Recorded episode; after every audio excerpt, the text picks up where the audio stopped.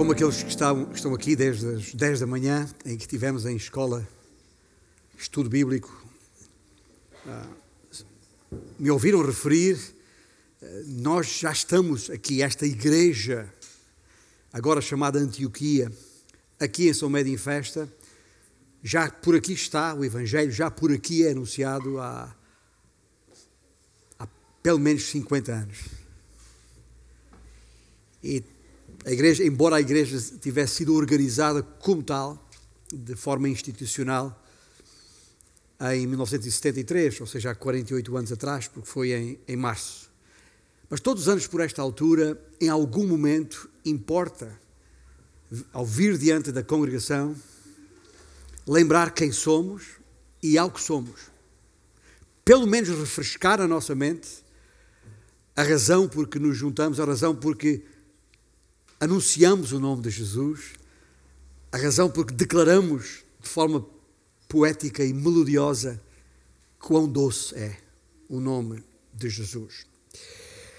Há oito anos atrás, 2013, portanto, um, lançámos como igreja, pelo menos procurámos que a igreja erguesse os olhos para esta grande cidade e percebesse que o que está em causa aqui é muito maior do que apenas o que se passa dentro destas paredes onde nos encontramos.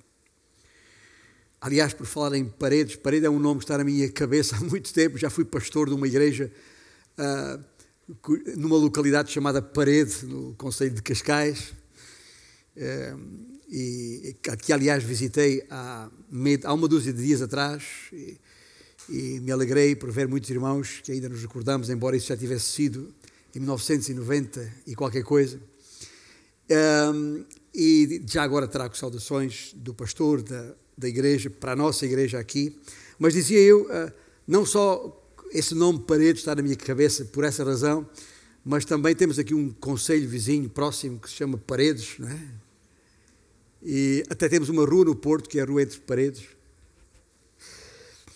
Uh, mas a nossa deverá ser uma igreja sem paredes. E este é, é, a é o tema porque é a mensagem que é importante reter no final do nosso tempo juntos aqui hoje. E para nos ajudar a pensar nisso, nessa forma, eu convido-vos a abrir as Bíblias, que era tenham em formato de papel ou digital, no capítulo 8 do livro de Atos dos Apóstolos. Atos dos Apóstolos, capítulo 8, e os primeiros versículos, os primeiros quatro versículos, para ser exato.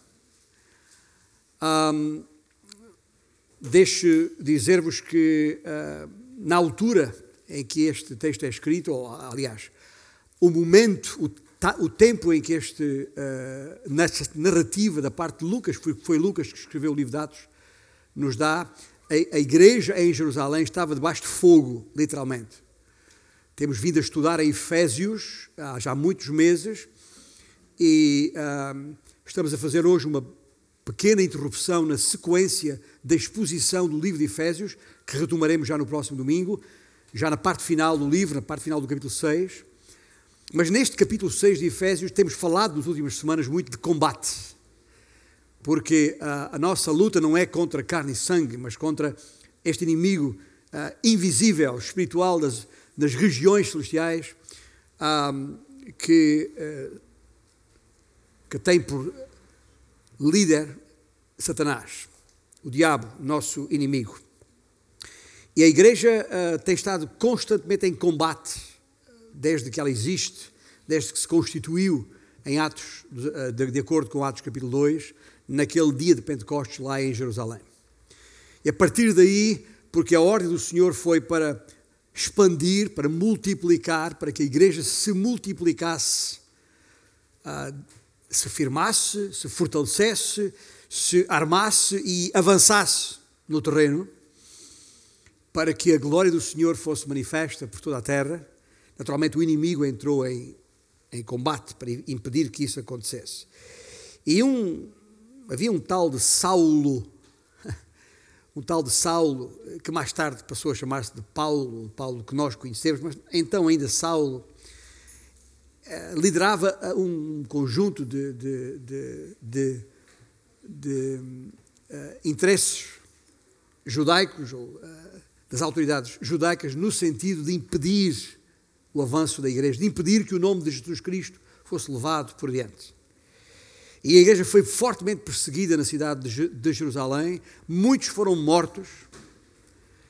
E a história, eh, principalmente há um nome muito conhecido que foi Estevão, que foi martirizado naquela altura, e isto sob o consentimento desta autoridade, eh, este oficial de dia à época, chamado Saulo, e por isso o texto do versículo 1 do início do capítulo 8 nos diz que Saulo consentia na sua morte de Estevão.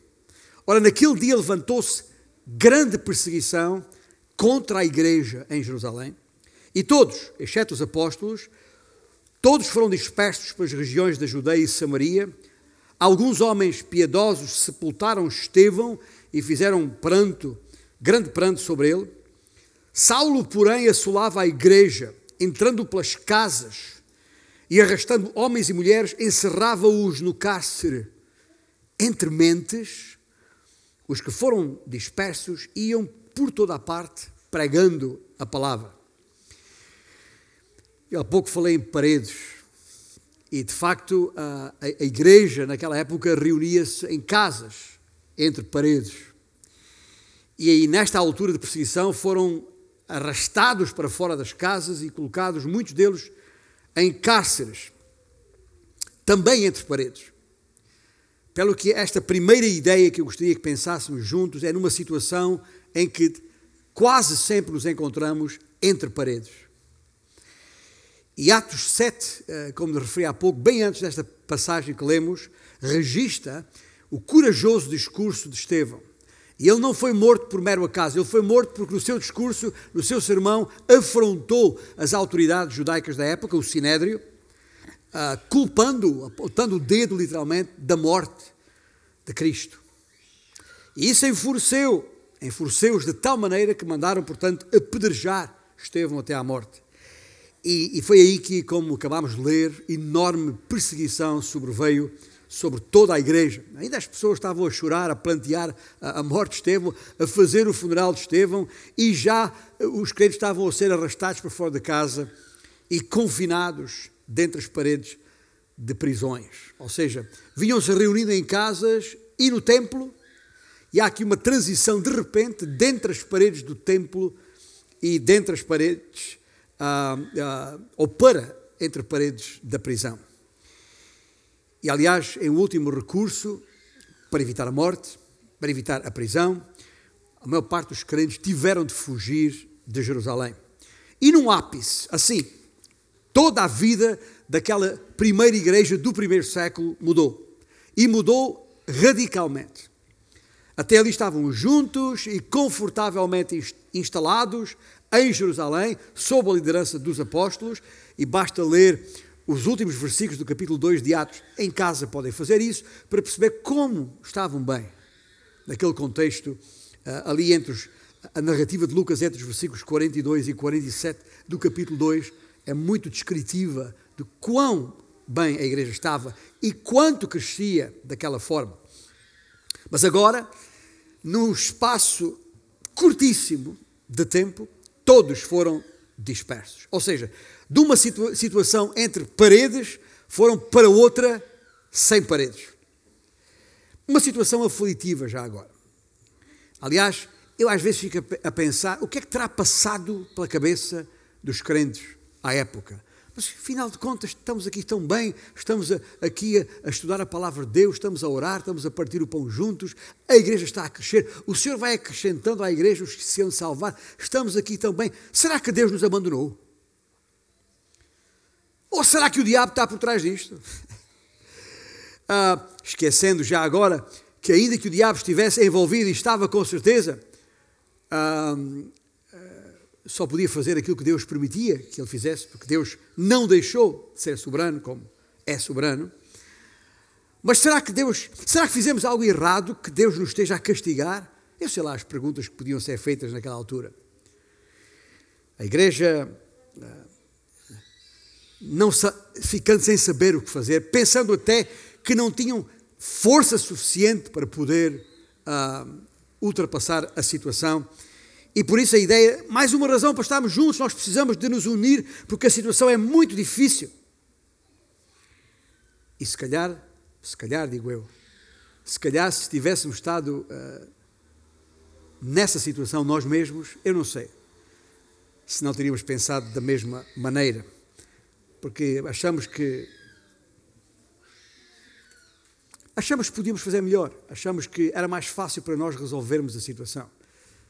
E nós, de facto, não sabemos bem como resolver a situação. Mas temos esta ideia de que se estivermos juntos no mesmo espaço, na mesma, eh, na mesma, no mesmo confinamento, digamos assim, uh, então a coisa vai resultar. Mas só que nós não fomos chamados para estarmos fechados no mesmo espaço.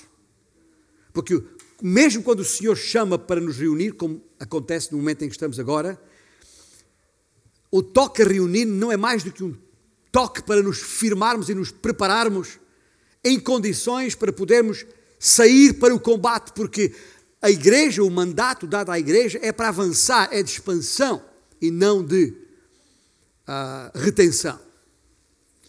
Nós fomos chamados, como a igreja foi então, desde Jerusalém, ou no nosso caso, desde a nossa grande cidade do Porto, onde estamos, a igreja então foi chamada desde Jerusalém até ao Ilírico. É uma expressão, eu estou a citar Paulo. Temos aqui um problema uh, para de, de, de resolver de som, mas já vamos uh, ultrapassá-lo em breve. Mas se tem uma Bíblia à mão e puder uh, abrir em Romanos capítulo 15, é na parte final do livro Romanos, já Paulo nos faz lembrar isso mesmo, quando ele está a dar o seu testemunho, e de acordo com o versículo 19 de Romanos 15, ele diz: de maneira que, desde Jerusalém e circunvizinhanças até ao Ilírico, ninguém sabe onde é o Ilírico, o Ilírico é, é ali onde hoje é a Albânia e é o Kosovo, é naquela região ali, desde Jerusalém até ao Ilírico, tenho divulgado o Evangelho de Cristo. E fazendo minhas as suas palavras, eu posso dizer que também desde aqui a nossa grande cidade do Porto, não até ao Ilírico, mas até ao Índico, onde está Moçambique, nós temos feito a mesma coisa. E se acharmos que aqui estamos, neste lugar em que estamos, se acharmos que estamos confortavelmente bem e que é bom estar aqui, então preparemos-nos para o Senhor nos apontar para a soleira da porta e nos dizer: é daí para lá. Porque, como soldados de Jesus Cristo que somos, e temos estudado isso recentemente, a razão por que estamos aqui, a razão por que nos reunimos, é para nos fortalecermos e nos equiparmos para podermos sair, porque o combate ah, está lá. E a pergunta que temos que colocar nós mesmos é esta: estou eu pronto para isso ou prefiro ficar aqui na minha Jerusalém, no conforto, no meu bem-estar, onde é fácil ser cristão? Isto é entre paredes. Porque enquanto estamos entre paredes, enquanto a igreja estava entre paredes, entre paredes, há aqui uma palavra nova que aparece nestes versículos que lemos em Atos 8, que é entre mentes. As palavras são parecidas, mas não são iguais. Entre mentes. Ah, aí no versículo 4 está a palavra entre mentes. Ou seja, enquanto isto estava a acontecer, o texto grego contém esta palavra que significa basicamente, uh, uh, portanto, ou uh, por isso, por isso mesmo. Aliás, a versão de Almeida Revista e Corrigida que muitos têm tem a palavra mas. É a mesma coisa, a ideia é a mesma, fazendo-nos saber, e essa é a ideia que o versículo 4, diante deste facto que eu acabei de reportar, Diante deste facto, o versículo 4 nos conduz a uma importante conclusão. E esta importante conclusão tem que, tem que ser apreendida por nós, tem que ser percebida por nós, tem que se perceber como propósito, de, a razão por que isto está escrito aqui para a nossa elucidação. Ou seja, Estevão foi apedrejado até à morte, portanto, a, a igreja foi brutalmente assolada, portanto, está a ver o, o entrementes ali, uh, foram arrastados para fora das suas casas, portanto, foram encerrados em cárceres, portanto, foram dispersos por toda a parte, portanto. Os irmãos percebem? É esta força que a palavra entrementes tem aqui. Aliás, até convinha até fazer este exercício agora mesmo, de reler o versículo 4 com a palavra portanto, em vez da palavra entre mentes. Portanto, os que foram dispersos por toda a parte, os que foram dispersos, aliás, iam por toda a parte pregando a palavra. Ou seja, como resultado de todos estes eventos negativos, os crentes foram dispersos por todo o lugar. E foi precisamente em cada um desses lugares que passaram a pregar o Evangelho. Desde logo por toda a Judeia, por toda a Samaria e daí para diante. Aliás, foi sem pressa a vontade de Deus. Foi essa a ordem que o Senhor havia deixado. Notem que o texto diz: foram dispersos, não diz dispersaram. E esta palavra, já agora também na língua em que originalmente foi escrita, o grego, como sabem, é uma composição de duas palavras mais pequenas, uma que significa com ou através de, e a outra que significa, veja só, semear. É usada pelo semeador. Lembra-se da parábola do semeador que saiu a semear e lançou as sementes, e as sementes caíram em diferentes uh, tipos de solo, de terreno. Atos 8 é a parábola do semeador em ação propriamente dita. E se a missão redentora de Deus tem uma igreja para a cumprir, e nós somos a igreja, então podemos estar certo, certos de que Deus fará o que for preciso para que nós não nos deixemos estar confortavelmente entre paredes.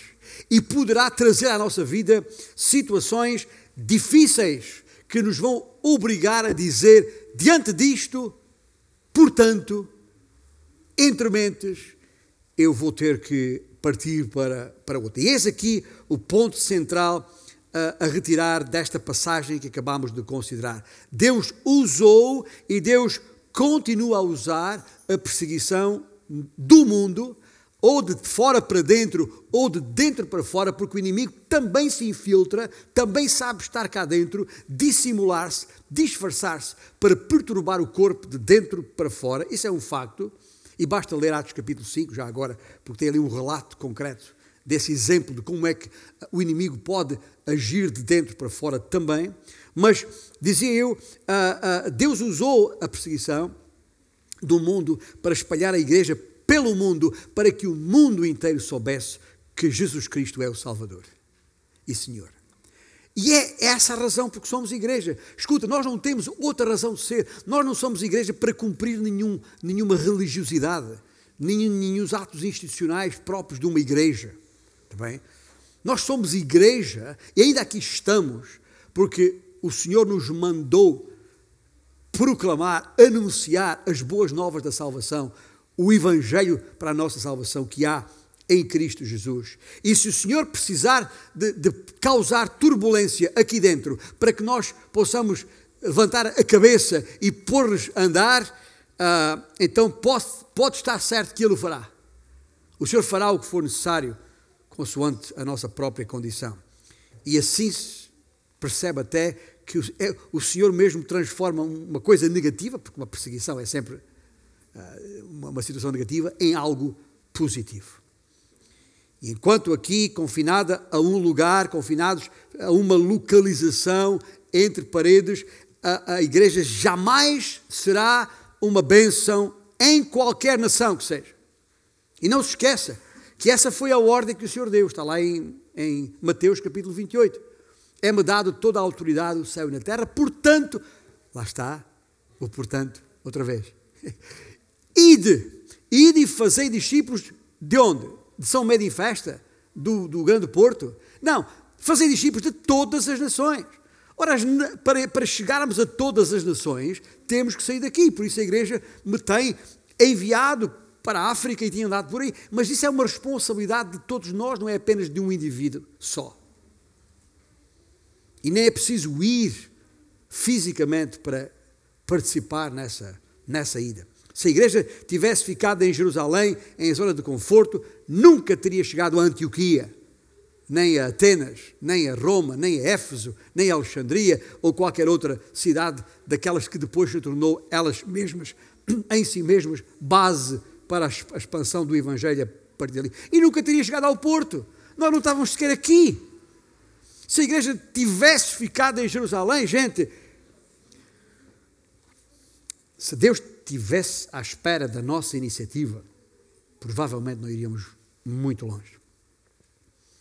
Então, de uma situação entre paredes, para um entre mentes, passar para uma situação de sem paredes, que é o tema central que, que queria sublinhar neste hoje. E foi exatamente aquilo que fizemos quando, em 2013, apresentei à Igreja uma visão, uma visão, não uma visão que eu tinha tido, uma revelação especial, mas uma visão no sentido de erguer os olhos para a seara, para os campos que estão brancos, para a ceifa e ver, e ver esta nossa grande cidade, uh, que, que é, uh, cujos principais nomes são Porto e Gaia, mas é toda uma grande cidade que está aqui envolvida e por isso chamei a essa visão, uh, a, visão Porto Scala, que é uma expressão, um, uma expressão que alguns dizem que é a origem do nome Portugal, Porto Scala, mas na verdade é um, uma designação que foi dada a esta região quando os, eh, pela primeira vez os uh, frotas, navios gregos entraram pelo Douro acima e viram ali uma situação de um, de um, não só de um bom porto de abrigo, mas perceberam quão belo aquele, aquele, aquele abrigo era, e essa é a palavra grega kalos, de onde veio Calé, de onde dizem alguns que vem Gaia e, portanto, Porto Scala Portugal, sei lá. Cada historiador tem a sua, a sua tese sobre o assunto. Mas esta ideia desta grande cidade onde nos encontramos, um, e, e, e, portanto, é, é, é, aqui que apresentei pela primeira vez à Igreja essa ideia de, de olharmos a partir de Atos 8.4, precisamos, uh, uh, este texto deve nos ajudar a, a calibrar, a calibrar o nosso foco para, para a multilocalidade que uma igreja deve ter. Nós queremos nos focalizar num ministério que acontece do lado de fora deste edifício, no número 552 da Rua Godinho de Faria, aqui em São Médio em Festa. Ou seja, não chega a vir à igreja, o local onde nos reunimos dentro destas quatro paredes. É necessário ser igreja sem paredes. A nossa visão é ser uma igreja cujo ministério, a partir desta base, se torne qual eixo conector.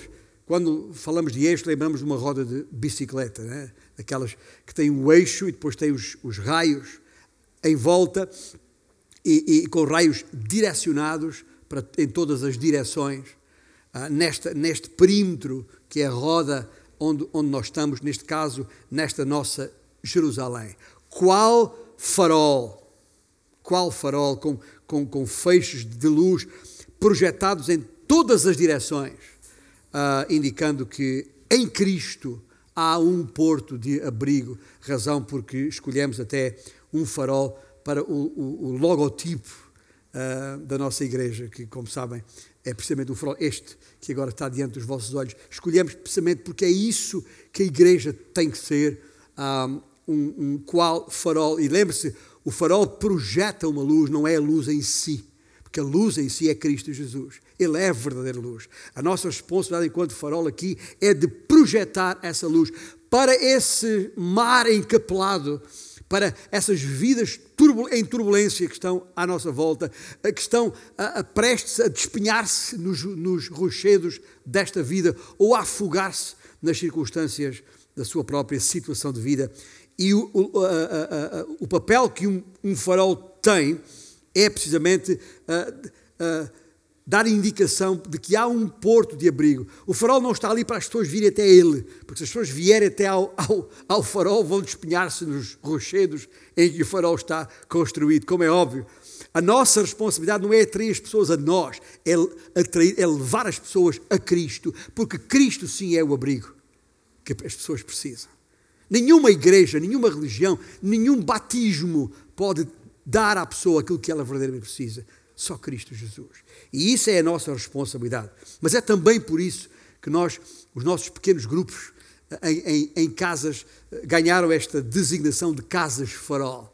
Porque esse farol seja depois quais pequenos faróis é? Nós temos aqui a situação, no, no, eh, tecnicamente isto é, é, é, é, explicável aos faróis principais, pois há farolins que, eh, espalhados que, que, que uh, repercutem essa luz por toda a região.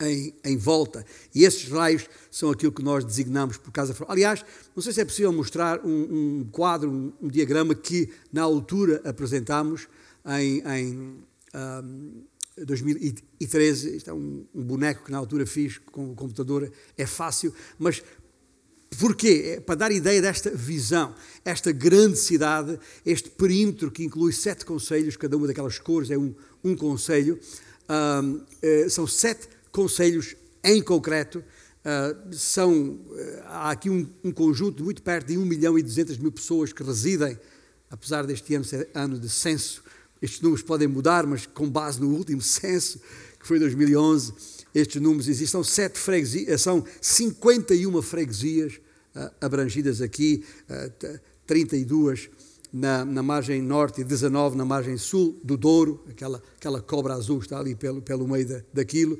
E, e, e, a ideia aqui é, uh, o que fiz ali foi reunir uh, uh, em, em, círculos, mais ou menos cerca de 35 a 36, talvez 37, uma média de 37 mil pessoas em cada um daqueles círculos. E agora estou a chegar onde eu quero chegar, porque as cores e os círculos, pouco importa, são pessoas são pessoas que estão perdidas, que precisam de ouvir o Evangelho da salvação que há em Cristo Jesus. E, portanto, é verdade que há círculos ali maiores do que, do, do que outros, sem dúvida, ou seja, que têm mais população do que, do que outros, mas, em média, cada, cada, cada círculo terá à volta de 39 mil pessoas. E é o nosso, a nossa visão, no sentido de sonho, de desígnio, de querer, de teremos que trabalhar, temos que avançar, é ter pelo menos uma casa farol em cada uma destas localidades. Se uma casa farol tiver uh, 10, 12 pessoas, que seja, está bem? Mas vejam, em 31 que são 31 ciclos que estão ali, isto também são números apenas, e nós não sabemos como é que Deus vai fazer, onde é que Deus vai salvar. Não somos nós que dizemos é no ciclo vermelho, ou é no ciclo verde, ou é no ciclo. Uh, percebem? É onde Deus está a trabalhar, é no coração de quem Deus estiver a trabalhar, é aí que nós temos que ser conduzidos e orientados nesta visão uh, Porto Scali a que uh, chamei agora mesmo. Portanto, a igreja qual farol tem de atrair as pessoas para Cristo. Um, a nossa visão, portanto, e a nossa oração é que um dia, e aliás já está sendo de alguma forma, mas que esta base que nós temos aqui, estas instalações, são apenas a base desta tropa que aqui se reúne em parada, é como se fosse a nossa parada, onde as tropas se reúnem e, e, e se apresentam firmes e, e em condições de combater, mas que isto aqui onde nós estamos seja um qual hub, uh, usando a linguagem da aeronáutica, uh, que, que, que, depois daqui uh, nos faça sair e dispersar por toda esta grande metrópole, atingindo tanta gente que fala a nossa língua. E há aqui outra, uma outra semelhança com o que se passou nos tempos de Paulo. Porque, lembra, à época havia um só império, o Império Romano, e apesar de haver muitas línguas, ah, na verdade, havia uma língua comum a todo o império, ah, o grego koiné, que justamente facilitou a propagação do Evangelho. E nós, veja, nós, ah, a nossa língua, os nossos navegantes, navegadores lá atrás, descobriram tantos territórios por esse mundo fora, e é a razão porque hoje há pelo menos 250 milhões de pessoas no mundo que falam português, a maior parte no Brasil, é certo, mas, mas é, é, uma, é, é, é, fruto justamente desse império. Então nós nem temos que aprender outra língua para poder sair por essas antigas uh, colónias de, de África onde nós estamos, uh, não para colonizar, mas para proclamar o Evangelho da salvação que há em Cristo Jesus. E portanto, é, é isto, aliás, que nós chamamos, no contexto da nossa igreja, Iniciativa Antioquia. Já viu esta expressão? É exatamente, é uma iniciativa. Há, há, a iniciativa implica sair. E neste caso, ah, neste sentido, nós somos aqui uma pequena fração do universo incomparavelmente maior. Como eu escrevi na época, depois no, no artigo uh, relacionado uh, com a nossa razão de ser, que uh, esta visão portuscali é apenas um vislumbre daquilo que Deus pode fazer, porque é a expressão local de uma iniciativa global. que nós fomos enviados daqui até lá, ou seja, da nossa Jerusalém, desta grande cidade do Porto, até aos confins da terra. E todos esses raios, ou feixes de luz, serão espalhados por todo esta, esta, este perímetro que está aqui desenhado, uh, uh, uh, serão e farão parte de uma só igreja, a Igreja Antioquia no Porto. Antes da pandemia cabiam nesta sala mais ou menos 130 pessoas, agora tem que ser um bocadinho menos por causa das, das distâncias que se guardam. Mas, escuta, pensar que, que Deus só quer salvar as que cabem numa sala destas é absurdo. Absolutamente absurdo. E, portanto, estes números uh, podem ser multiplicados exponencialmente se estivermos espalhados por toda esta grande cidade. E por isso, é que eu digo que aqui isto não passa de uma pequena fração daquilo que está em causa. Por isso é que eu digo que a visão Porto Escali é apenas um pequeno vislumbre do, daquilo que Deus quer fazer. Portanto, para que não haja dúvidas sobre isso, eu, porque eu falei isto em 2013, estou a falar em 2021, passaram oito anos e não avançámos grande coisa em termos de, desta, desta visão. Por isso, precisamos ter consciente de que ainda estamos longe, que há muito para fazer. E é mais uma razão porque eu digo, nós não nos, não nos podemos acomodar, não nos podemos sentir confortáveis e deixar-nos estar. E é por isso que eu digo, e reitero, o que é que o Senhor terá que trazer à sua igreja aqui para que nos abane, para que nos faça uh, sair neste sentido. E, portanto, uh, uh, a olhar para Atos capítulo 8, como estamos a fazer aqui, precisamos de fazê-lo nesta, neste, neste sentido. Eu não tenho nenhuma dúvida que esta é a vontade de Deus. Quando eu falo que é a nossa visão, é uma força de expressão. Esta é a vontade de Deus. Nós só temos que corresponder. Só temos que ver onde é que Deus está a trabalhar e juntarmos a Ele. Não é tentar trazê-lo para onde nós queremos. É, é, é juntarmos a Ele onde Ele está. E o que Ele estiver a fazer nesta circunstância. Mas há com certeza algumas coisas que nós temos que levar em conta. Nós temos que com certeza pôr um maior foco naquilo que acontece na comunidade lá fora e menor foco no que acontece dentro destas paredes. Nós precisamos colocar maior ênfase numa igreja que vai aonde as pessoas estão e uma menor ênfase uh, nas, nas, questões associadas às pessoas uh, ou, ou preocupados que as pessoas venham onde nós estamos. Aquela ideia de trazer as pessoas à igreja. Nós não temos que trazer as pessoas à igreja. Nós temos que levar as pessoas a Cristo. E uma vez em Cristo, as pessoas são igreja. Faço-me entender? E aí se reunirão, como nós nos reunimos, mas apenas para serem instruídos, para serem fortalecidos, para poderem sair também e fazer a mesma, a mesma coisa. Temos que dar uma maior importância ao estabelecimento de centros de ação ministerial fora destas instalações, como as Casas Farol e outras in iniciativas que podemos tomar. A propósito disto, eu queria citar aqui um irmão, uh, o Dr. Uh, Scott, Scott Harrell, é atualmente professor no seminário em Dallas, Dallas Theological Seminary. Uh, nós o conhecemos, digo nós, minha esposa e eu, uh, há muitos anos atrás, 1992, uh, ah, em São Paulo. Ele era professor, então professor na, na, Faculdade Teológica de São Paulo e veio dar algumas aulas no seminário onde nós estávamos, em Atibaia, e, e, e ministrou nas nossas vidas naquela época. Um, o, o, o, Scott Harrell escreveu há alguns tempos atrás um livro, em 2004, uh, uh, um livro uh, que já está traduzido em português. a tradução é A Essência da Igreja, Fundamentos do Novo Testamento para a Igreja do século XXI. não gosto muito desta tra tradução da Essência da Igreja. O título em inglês é From the Ground Up, o que quer dizer é de raiz, é de, do, do, do chão, a coisa e não tanto a essência em, em si. Percebe-se a ideia, a tradução não é fácil, mas neste seu pequeno livro de apenas 109 páginas, uh, e, e, e, e, ele reflete muito sobre a sua própria experiência enquanto missionário e, professor e estudioso do Novo Testamento.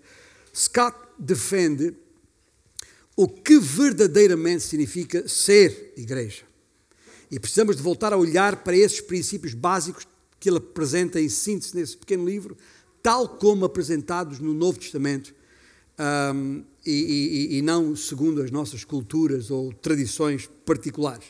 E ele sugere também que os costumes, padrões e estruturas das nossas igrejas podem até ser barreiras para os propósitos de Deus. E é isso que nós temos que parar para refletir. Scott desafia-nos a, a repensar a nossa visão da igreja local e a perguntar a nós próprios sobre que percentagem das coisas que fazemos realmente advêm da Bíblia e que parte é que reflete tradições e tendências particulares.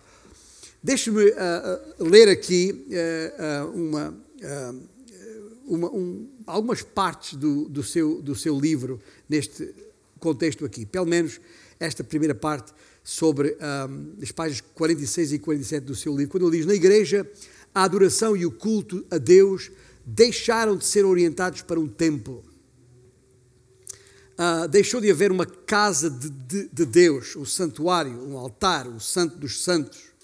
Nem hoje é suposto que a adoração e o serviço dos crentes ao Senhor esteja centralizada em edifícios e instalações próprias. Por vezes esquecemos de que as primeiras comunidades de crentes não tinham edifícios especiais, nem templos, nem santuários para as suas reuniões. Então, os crentes reuniam-se onde podiam, lares, sinagogas judaicas, catacumbas, florestas ou até ravinas no, no, no deserto. A geografia deixou de ter importância. Historicamente, os mais antigos edifícios, claramente identificados como lugar como locais de adoração pública dos cristãos, datam de quase 250 anos depois, após a morte de Cristo. Em vez de concentrarem os seus recursos e atividades em edifícios, a igreja primitiva percebeu que a localização geográfica deixava de ser importante. Onde houver um cristão, ou se reunir dois ou três, aí está o verdadeiro templo de Deus, como Jesus mesmo disse, de acordo com Mateus 16, digo eu aqui entre parênteses. Continuando, Scott diz: o corpo de Cristo, a igreja invisível, é o verdadeiro templo do Deus vivo e, e tem alguns textos bíblicos para isto. As igrejas locais devem ser a expressão dessa poderosa realidade. Bom, a sua tese é muito clara. O, no Novo, ou, aliás, no Velho Testamento, a adoração estava centralizada num local específico, no templo em Jerusalém. No Novo Testamento, a igreja foi dispersa pelo mundo. A igreja foi, disse Scott, foi chamada para fazer penetrar no mundo a mensagem e o amor de Cristo. A igreja serve de pés e mãos, ouvidos e boca de Cristo, seja onde for mais necessário. Este conceito de igreja nós precisamos de tomar ou de retomar, de agarrar. Não é que não tenho esse, eu já ensino isto desde que cheguei aqui há 25 anos. Bem, ah, é preciso ah, ah, que as pessoas que vão chegando e as novas gerações assumam esta, esta visão, esta, esta responsabilidade.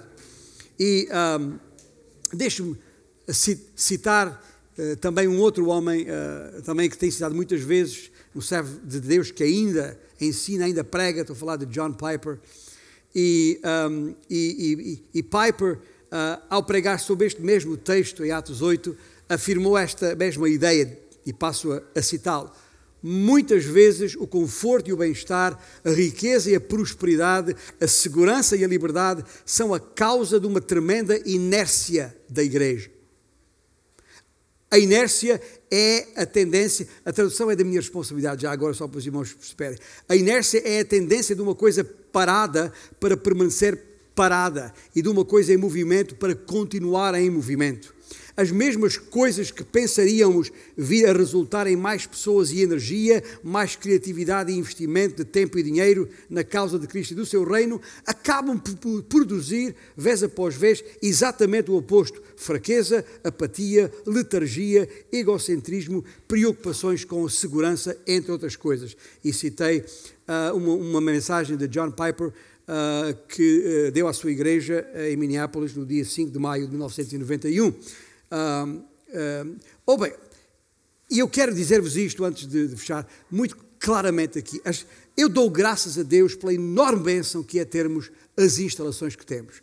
E que, muitos estão aqui e nem conhecem todas as nossas instala, instalações. E nós temos a responsabilidade de as preservar e melhorar. Não porque seja um edifício histórico classificado, que é, nós não podemos fazer o que queremos porque isto está classificado historicamente, mas porque uh, pertence ao Senhor e, e, e, é para a sua glória. Por isso temos, temos que preservar, temos que ser bons mordomos daquilo. Mas a questão não é essa. Para mim, as instalações são importantes porque elas estão estrategicamente localizadas. E por isso estamos gratos ao Senhor por aquilo que Ele nos tem dado. Mas há alguns aspectos, as instalações que são uma enorme mais-valia, podem tornar-se numa enorme desvantagem quando nelas nos acomodamos, quando nelas nos deixamos estar. Nelas e a elas. E toda a gente que percebe, que nos visita, percebe isso. Mas também por isso, também, nós temos que olhar à nossa volta. E só no que temos aqui à nossa volta, nós nem precisamos ir muito longe. Temos gente que nasce e morre sem Cristo Jesus todos os dias. Não é necessário ir para a China para falar a uma alma perdida. Estou a falar China porque primeiros missionários da época do, de missões modernas foram para, para a China. Aliás, nós até temos uma situação que temos chineses em cada esquina. Portanto, até, nem, nem, é, nem, é, difícil atingir os, os, chineses sem ter que ir para, para a, a, a, a China. Está tudo aí, à porta, mesmo ao lado. E isso nos traz de volta a ênfase que estamos a dar nesta igreja multi local. E por isso temos que avançar, daí o entre mentes. As pontes de betão na nossa cidade do Porto e, e a maneira como foram construídas é interessante, é também elas, à medida que se avança sobre o tabuleiro, as pontes vão se acrescentando ao tabuleiro, são uma perfeita imagem do que significa viver pela fé.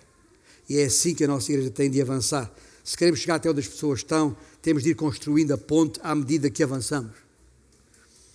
Isto exige fé, exige confiança, exige coragem, exige criatividade, exige unidade e uma boa dose de, aleg de alegria. Está bem? Uma alegria. E eu vou fechar exatamente aqui neste ponto, porque é assim, eh, nós não lemos o versículo 8 de Atos 8, mas tem a Bíblia ainda aberta lá e passar o olho por Atos 8, 8, o que é que diz ali? Que tendo Felipe anunciado a respeito de Jesus na cidade de Samaria, versículo 8 diz que houve grande alegria naquela cidade. Houve grande alegria naquela cidade. E este ponto que eu quero sublinhar: o que começa com forte tribulação e perda, termina em grande alegria e ganho. Ou seja, o mesmo Evangelho que traz perseguição traz também alegria. E a alegria perdura incomparavelmente mais do que qualquer perseguição. Portanto, numa última palavra de encorajamento, direi à Igreja, neste dia em que ah, ah, é, lembramos os 48 anos desde que nos constituímos nesta mesma rua, Godinho Faria, algumas portas mais abaixo, como Igreja, ah, lembrar que, eh, que, que, com ou sem máscara, também não tenhamos medo, não nos agarremos demasiado ao passado, preparemos-nos para o que aí vem, seja lá o que for confiemos no Senhor, floresçamos exatamente onde estamos plantados. E para isso basta termos os olhos em Cristo, a luz verdadeira, para depois podermos projetá-la à nossa volta. Se fixarmos a nossa atenção em Cristo, o nosso comandante, cantámos a semana passada isto, ou há duas semanas, não haverá engano possível. Chegaremos exatamente onde Ele quer. E juntos porque a nossa unidade depende dele.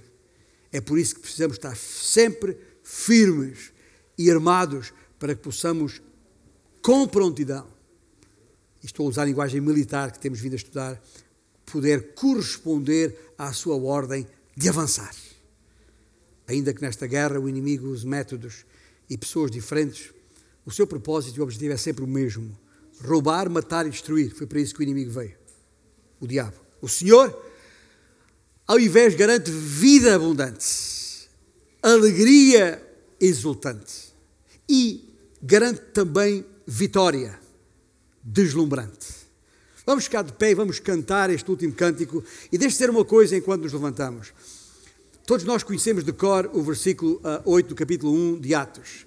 Sereis minhas testemunhas, recebereis o poder do Espírito Santo, sereis minhas testemunhas em Jerusalém, Judeia, Samaria e até aos confins da terra. E depois em 8.1 vemos a perseguição que o Senhor teve que trazer para que isso acontecesse. E eu quero dizer aos irmãos, com toda a atenção, e nesta última frase que gostaria que guardássemos, nós não precisamos esperar por Atos 8.1 para que Atos 1.8 aconteça. Há que avançar enquanto é dia, antes que anoiteça. Vou repetir. Não precisamos de esperar por Atos 8.1 para que Atos 1.8 aconteça. Há que avançar enquanto é dia, antes que anoiteça. Amém?